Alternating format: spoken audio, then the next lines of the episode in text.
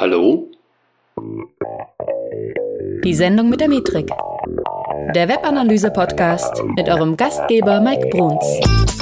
Hey Analyseheld, hier ist der Mike. Herzlich willkommen zu einer neuen Folge, die Sendung mit der Metrik. No Culture, No Data Driven ist die Überschrift der heutigen Folge. Äh, ja, ich möchte mit dir darüber reden, naja, über Unternehmen, die zwar viel in Daten investiert haben, in der Hoffnung, dass irgendwann mal sowas auftritt wie Data-Drivenness im Unternehmen, also wirklich dieses datengetriebene Marketing, von dem immer alle so gerne sprechen. Äh, und das macht mit Sicherheit auch in kompetitiven Wettbewerben absolut Sinn. Naja, aber es kann eben den Unterschied zwischen Erfolg und Misserfolg ausmachen, wie mit Daten im Unternehmen gearbeitet wird und welche Schritte das sind, um gut mit Daten zu arbeiten. Das möchte ich mit dir mal in dieser Folge besprechen. Äh, und ich werde einfach viele Fragen mal aufwerfen, ne, die sicherlich nicht einfach pauschal zu beantworten sind, aber wo wir halt immer gucken müssen, was können wir tun, um besser zu werden. Grundsätzlich bin ich erstmal der Meinung, es existiert zu viel Meinung in Unternehmen. Die Frage ist ja immer, wie wird aus Meinung wirklich Impact im Unternehmen? Ich sehe immer drei große Säulen, die es braucht, um in Unternehmen mehr Data-Drivenness reinzubekommen. Das sind auf der einen Seite das Thema Menschen, das zweite Thema sind Prozesse, das dritte Thema sind Lösungen. Ja. Meine ganz persönliche Meinung dazu ist, es braucht eher eine, ich sag mal, eine stärkere Kultur, es braucht ein stärkeres Mindset im Unternehmen und es ist auch eine Frage des Verhaltens und viel mehr ist das eine Frage dieser drei Dinge als eine Toolfrage. Du brauchst also vor allen Dingen auf verschiedenen Ebenen die passenden Mitarbeiter, die genau dieses Mindset eben mitbringen, um eine Data-Driven Culture überhaupt zu ermöglichen. Und natürlich gibt es ein paar Dinge, die wir dabei mal aufzählen können, über die natürlich grundsätzlich im Unternehmen geredet werden muss. Ähm, das erste Thema, und wenn du mir schon länger zuhörst, weißt du, dass das Thema jetzt kommt, Gibt es überhaupt Ziele im Unternehmen? Gibt es Kennzahlen, die klar ausdrücken, ob ein Ziel erreicht wurde oder eben nicht? Und die müssen eben klar und verständlich sein und natürlich auch messbar, also in Summe eben smart definiert. Und es muss vor allen Dingen auch gute Gründe für sie geben, denn wenn wir über Ziele reden und keiner versteht sie im Unternehmen, dann hat sich das was mit Data Drivenness, weil Dinge, die wir nicht verstehen als Menschen im Unternehmen, die lehnen wir in der Regel ganz gerne mal ab. Ja, oder zumindest lehnen es sehr viele Menschen ab. Das zweite wichtige Thema, das ich immer sehe, ist, und das ist auch das Thema Menschen natürlich hier an der Stelle, das Thema Führung letztendlich. Ja, kommt diese Data-Drivenness also von ganz oben? Also, oder andersrum formuliert, von wem kommt denn diese Anforderung überhaupt, dass ihr mehr mit Daten arbeiten sollt? Und wie involviert ist die Unternehmensführung in das ganze Thema? Ja, weil meiner Meinung nach ist schon die Zieldefinition, über die wir gerade gesprochen haben, die ist schon Chefsache. Und natürlich auch, dass künftig mit Daten überhaupt, naja, entschieden werden soll. Das muss, irgendwer muss das mal entschieden haben, dass künftig mit Daten entschieden werden soll oder muss. Und das eben nicht ausnahmsweise, sondern immer und, und regelmäßig zumindest. Ich erlebe leider sehr häufig, dass das nicht genutzt wird. Oder dass die Menschen oben, die CEOs, die Inhaber, die Geschäftsführer, die sonst irgendwer, dass sie nicht an Daten glauben. Und dann ist das ganze Projekt Data Drivenness eigentlich schon von vornherein zum Scheitern verurteilt. Weil ansonsten gibt es nämlich immer die Ultima Ratio am Ende. Naja, ihr mit euren Daten, ich entscheide mit meinem Bauchgefühl. Und das, naja, ist halt nicht so das, was wir als Analysten grundsätzlich wollen und auch nicht das, was wir glauben, was sinnvoll ist. Ich hatte ja vorhin schon gesagt, in kompetitiven Wettbewerben kann es schon mal sein, dass das eben der entscheidende Faktor ist, um wirklich seinem Wettbewerb davon zu springen. Und nochmal, ich glaube persönlich, die Technik ist nicht so wichtig. Klar, ich habe gestern noch mit jemandem telefoniert, sie hat mir verraten, ähm, dass äh, häufig eben auch bei ihr im Unternehmen oder wo immer sie in Unternehmen unterwegs war, häufig auch mal Menschen äh, ihre Tools quasi mitgebracht haben. Ja? Das ist auch das, was ich oft erlebe die Installation von Tools ist oft nicht nutzengetrieben, sondern eigentlich eher ego-getrieben. So nach dem Motto, hey, jetzt kommt der neue Manager und der bringt jetzt halt Adobe mit oder der bringt Google mit oder der bringt X mit oder was auch immer er mitbringen möchte. Nur er kennt es halt und er hält das für den richtigen Weg, also wird das Tool installiert gegen immense Kosten, die oftmals nicht, ja, ich sag mal, hinterher den passenden Profit abwerfen, weil nämlich nicht das Tool entscheidend ist, sondern wie man mit diesen Tools umgeht. Weil es geht nie um den Mangel an Daten in der Regel. Wir werden von Daten erschlagen. Ja? Und der Mangel an Daten ist nicht das, was uns ein Problem ähm, oder einen Stein in den Weg legt, sondern was uns Probleme macht, ist, den Weg von Daten zur Entscheidung zu gehen. Und da gibt es einen schönen Satz von Avinash Kaushik, ja, der auch sehr gerne mal sehr tief reingeht in seinen analytischen Denkweisen. Und der hat halt auch mal relativ früh schon definiert, dass es in der Regel sinnvoll ist, 10% des Geldes, das man zur Verfügung hat, in Tools zu stecken und 90% in Menschen mit möglichst großen Gehirnen. Ja, aber das ist das, was es am Ende ausmacht. Nicht das Tool macht die Analyse oder den nächsten Vorschlag, sondern du brauchst Menschen, die mit Daten umgehen können. Sicherlich kann ein Tool dir aus riesen Datenmengen auch mal was rausholen. Ist gar keine Frage. Aber da tun sich die Tools in, im Wesentlichen alle nicht so wahnsinnig viel. Ja. Kannst du besser in Menschen mit wirklich gut ausgebildeten Skills investieren. Und vor allen Dingen, das ist es eben, was du brauchst. Du brauchst Menschen, die nachher Analyse-Skills haben. Hast du schon welche? Oder hast du dir welche eingekauft im Unternehmen?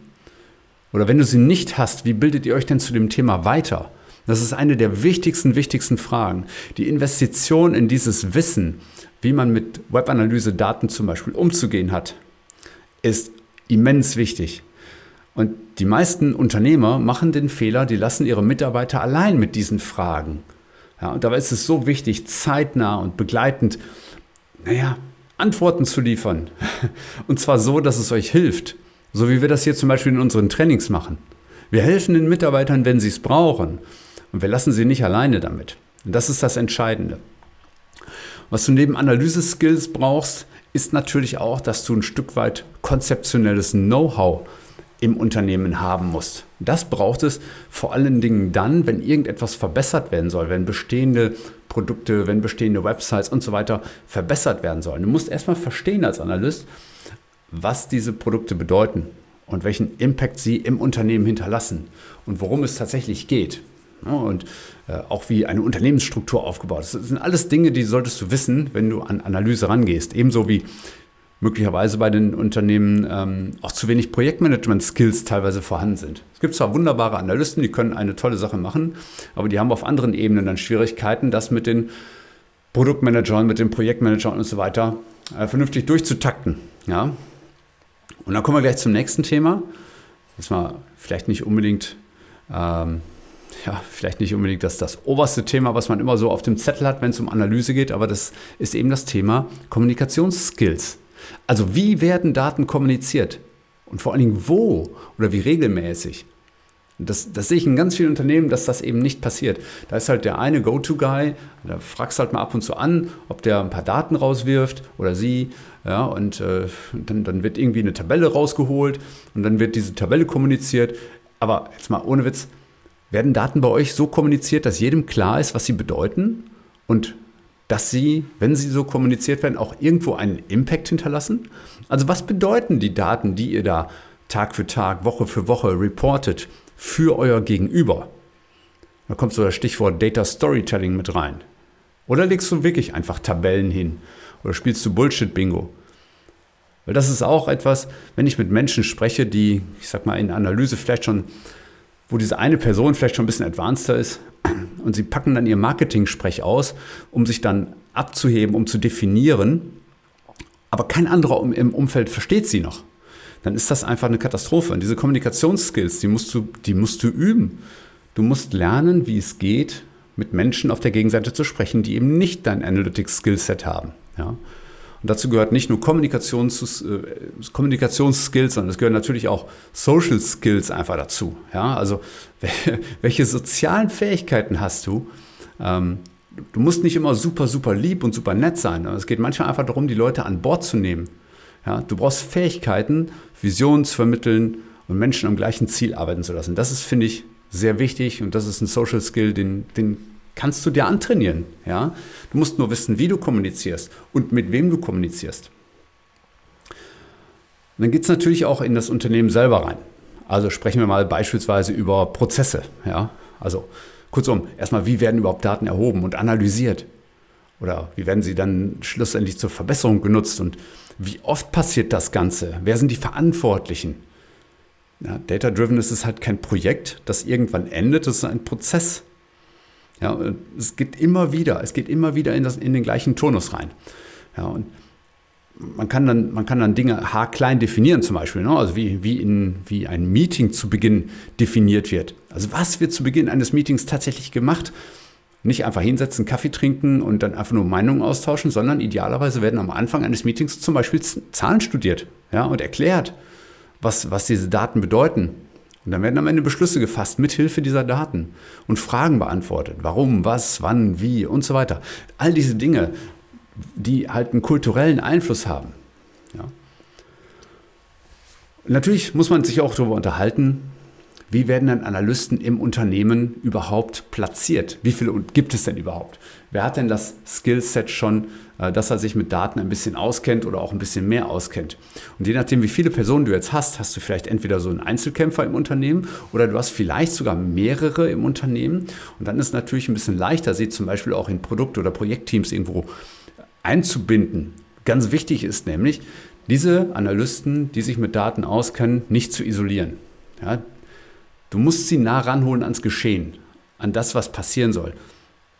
Und wenn du jetzt mal zufällig, Entschuldigung, das ist vielleicht ein bisschen ein Stereotyp jetzt, aber wenn du jetzt zufällig einen Data Scientist hast, der irgendwie introvertiert ist, dann muss der trotzdem mit den Produkt- und Projektteams interagieren. Das ist nichts, was du im stillen Kämmerlein für dich machst. Ja, also wichtig ist auch für einen Analysten, dass er versteht, was die anderen im Unternehmen umtreibt und wie sie miteinander reden und ja, dann einfach machen lassen. Ja, das ist sehr wichtig. Ne? Ähm, Finde ich auch wichtig, wenn es so ums Thema, wie binde ich Analyse ein ins Unternehmen, komme ich auch häufig an das, an, an das Thema Fehlerkultur. Ja, das Fehlerkultur habe ich jetzt mal für mich so in Anführungszeichen gesetzt. Ähm, aber in vielen Unternehmen wird einfach viel zu oft über Fehler diskutiert, über vermeintliche Fehler. Nämlich, wenn Dinge nicht sofort und immer unmittelbar nach vorne gehen. Aber gerade in Unternehmen, die data-driven sind, passieren immer wieder diese vermeintlichen Fehler. Und ich lade dich jetzt einfach mal ein, das zu tun, was mir mein Coach zum Beispiel häufig verraten hat. Er sagt nämlich nicht immer, das war ein Fehler, sondern er sagt einfach, ersetzt das mal durch funktioniert oder funktioniert nicht. Das alleine ist schon ein Mindshift für, für die Kommunikation intern. Ja, natürlich sollte man nicht immer nur ähm, nach unten die Kurve setzen, sondern sollte auch mal irgendwann nach oben gehen, gar keine Frage. Aber im Wesentlichen ist es schon so, dass man allein durch andere Wörter, die man nutzt, schon die Angst und die Hemmnisse in Unternehmen nehmen kann, ähm, einfach weiter und progressiv zu denken. Ja? weil letztendlich die Daten helfen uns zu verstehen, was geht und was geht nicht. Und vor allen Dingen helfen diese Daten uns im Unternehmen, unsere Websites zum Beispiel für unsere Kunden besser zu machen. Nun kommen wir so langsam auch weiter rein in das Thema Kultur. Und das hat halt auch alles viel, gerade diese Fehlerkultur hat auch viel mit Change Management zu tun. Also wie gehen wir im Unternehmen mit Veränderungen um oder eben mit Fehlern? Und wie bekommen wir schlussendlich dann, wie, welche Hebel gibt es, wie bekommen wir alle ins Gewinnen?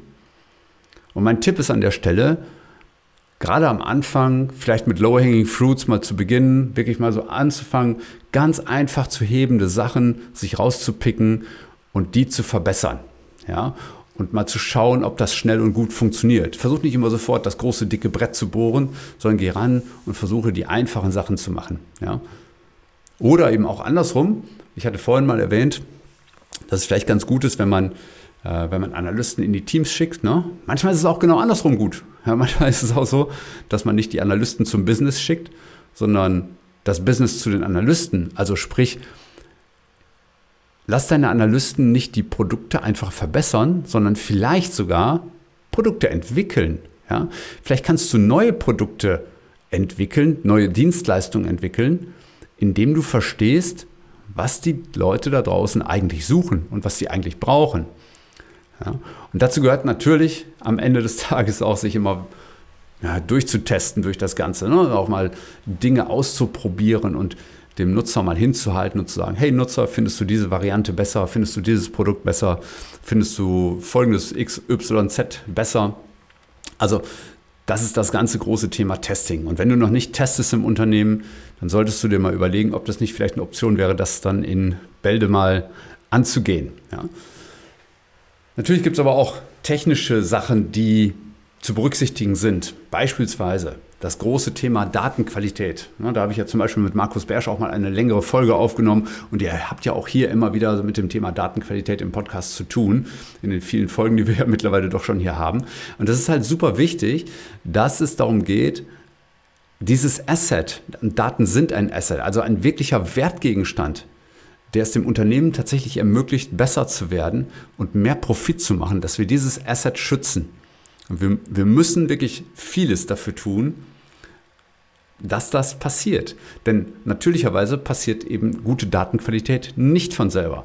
Äh, wir brauchen dafür also jemanden, der die Verantwortung hat, äh, jemand, der einfach sagt, ich kümmere mich um die Datenqualität hier. Ich sorge dafür, dass unsere Daten gut sind, indem wir zum Beispiel mal regelmäßige Audits machen, indem wir äh, immer mal wieder Stichproben machen, indem wir Abgleichdaten machen, Diskrepanzanalysen und so weiter. Also da wirklich klar definieren, wer hat den Hut auf.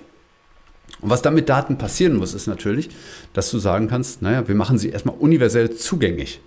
Anfassbar ist so das Stichwort für mich. Oder auch, naja, ich mag das Wort eigentlich nicht so gerne, weil es immer so kompliziert klingt, ne? aber Datendemokratisierung. Natürlich kommen auch mal, gerade wenn du Daten öffentlich im Unternehmen machst, kommen auch mal komische Fragen oder der, der eine, der jetzt überhaupt nichts mit dem Produkt zu tun hat, schaut sich dann plötzlich Dinge an, wo man vorher sagen würde, naja, ob, ob das jetzt wirklich so sinnvoll ist, dass du das machst und vielleicht kommen dann auch mal komische Fragen. Aber das ist eine Kulturfrage. Wenn du Menschen im Unternehmen hast, die sich für Daten interessieren, ist das grundsätzlich erstmal gut.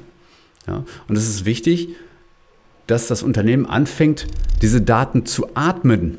Ja, denn, denn letztendlich viele Augen sehen letztendlich immer mehr als zwei, so auf den Punkt gebracht.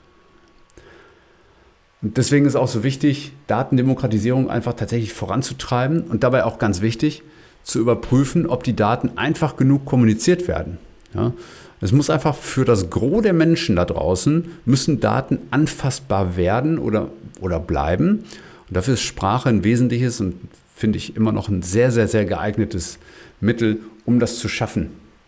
Deswegen musst du zum Beispiel auch deine Ziele, hatte ich ja eben auch gesagt, Ziele müssen so formuliert sein, dass sie einfach klar verständlich sind für jeden. Ja, damit du am Ende des Tages auch jeden ins Gewinnen kriegen kannst. Ja, und wenn du diese Menschen so noch nicht hast, dann musst du sie halt ausbilden. Ja, und ähm, selbst wenn die Analysten im Unternehmen wissen, wovon sie sprechen, das Gros um sie herum hat vermutlich keine Ahnung davon, was es bedeutet, was die Analysten teilweise sagen oder wissen gar nicht, wo sie, die wirklichen Hebel sind in der Webanalyse beispielsweise. Und das fängt dabei eben an, dass keiner weiß oder ganz genau weiß, wie zum Beispiel Metriken und Dimensionen in den Tools erhoben werden. Ja, und ähm, das führt eben oft dazu, dass wir so, ein, so, eine kommunikative Disbalance haben. Das heißt, es gibt Menschen, die verstehen das alles, ja, oder sehr, sehr wenige meistens im Unternehmen, die verstehen das alles und die reden mit Menschen, die es nicht verstehen und bleiben dann in ihrem Sprech und ihrem Jargon. Und das schafft so eine kommunikative Lücke. Und die muss man irgendwo schaffen, äh, oder man muss es irgendwie schaffen, diese Lücke so ein bisschen zu verkleinern. Weil immer wenn es so kommunikative Disbalancen gibt, dann fühlt sich einer schlechter als der andere. Weil das sind ja dann, das, das eine sind ja dann die Pros und wir sind ja hier die, wir haben keine Ahnung. Ne? Äh, und das schafft immer so ein, so ein Unwohlsein im Menschen.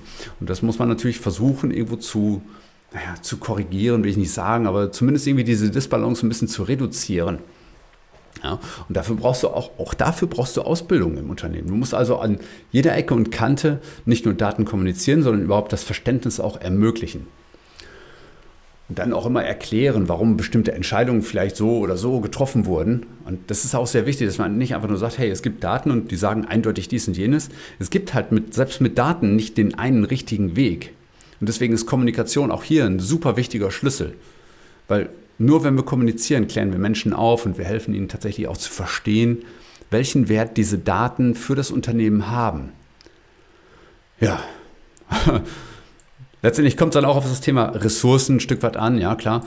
Ähm, natürlich haben wir jetzt nicht unbegrenzt Mitarbeiter, die sich irgendwie mit Daten auseinandersetzen können, äh, aber wir brauchen nicht nur Mitarbeiter, die tatsächlich Analysen treiben oder die, die da, zumindest Daten beeinflusst dann plötzlich arbeiten können, also im Marketing beispielsweise oder Webanalysten, Data Scientists, sondern wir brauchen auch zum Beispiel die IT um etwa beim Tracking irgendwas umzustellen, etwas zu verändern. Auch dafür brauchen wir Ressourcen. Wir brauchen gegebenenfalls externe Ressourcen, Agenturen.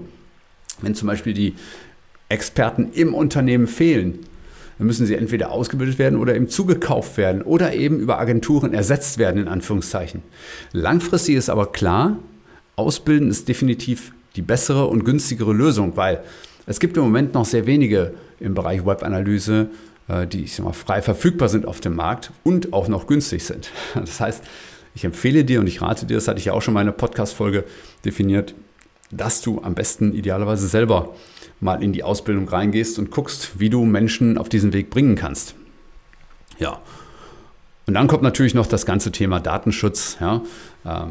Datenschutz, finde ich, ist auch bei Data Drivenness ein sehr, sehr hohes Gut. Das wird aber oft unterschätzt und oft wird Datenschutz so ein bisschen als, als lästiges Ding mitgenommen, das man irgendwie berücksichtigen muss. Und die DSGVO will irgendwas, die E-Privacy-Richtlinie will irgendwas machen, äh, was, was uns nicht gefällt. Aber letztendlich, Datenschutz ist ein hohes Gut. Das ist wirklich nicht zu unterschätzen.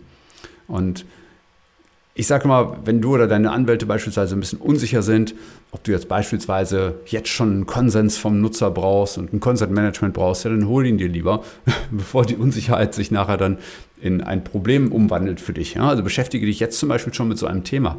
Oder wie kannst du persönlich identifizierbare äh, Daten in ja, in Google Analytics zum Beispiel vermeiden. Ja, wie, wie, das sind alles datenschutzrechtliche Dinge. Da gibt es noch viel, viel mehr, über die wir erzählen könnten.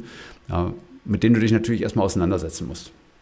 Und ein ganz, finde ich, nicht wichtiges Thema für den Beginn ist das Thema Automatisierung. Das ist etwas, was mir häufig so in den Erstgesprächen schon entgegengeworfen wird. So, hey, wir wollen unsere Dashboards automatisieren.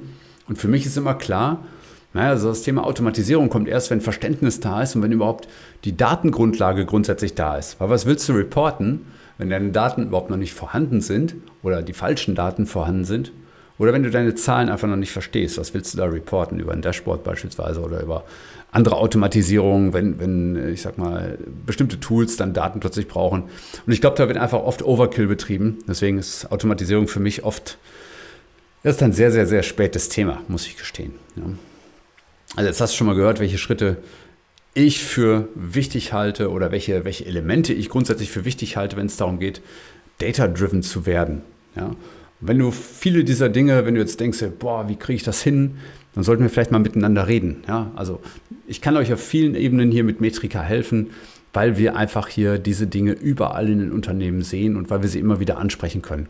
Und nochmal, für uns ist es im Wesentlichen keine Frage des Tools, sondern es ist im Wesentlichen eine Frage der Einstellung äh, des Mindsets zu Daten und auch wie man Führung definieren kann, wie man Prozesse definieren kann. Das alles gehört zu diesem wichtigen, wichtigen Thema dazu und ist echt nicht zu unterschätzen, weil so ein paar Daten aus Analytics auslesen, ich will nicht sagen, das kann jeder, aber ähm, dazu gehört nicht so viel wie am Ende des Tages tatsächlich ein Unternehmen zu verändern, dass es viel mehr mit seinen Daten anfangen kann. Also wenn du mal Gesprächsbedarf dazu hast, dann melde dich einfach bei uns unter www.metrika.de/termin und dann reden wir mal über ganz konkret deine Herausforderungen, wo du das Problem vielleicht hast, mit Daten im Unternehmen einfach durchzustarten. Und ja, ich würde sagen, war schön, dass du wieder dabei warst heute und bleib am Start, bleib gesund und wir hören uns in der nächsten Folge von Die Sendung mit der Metrik.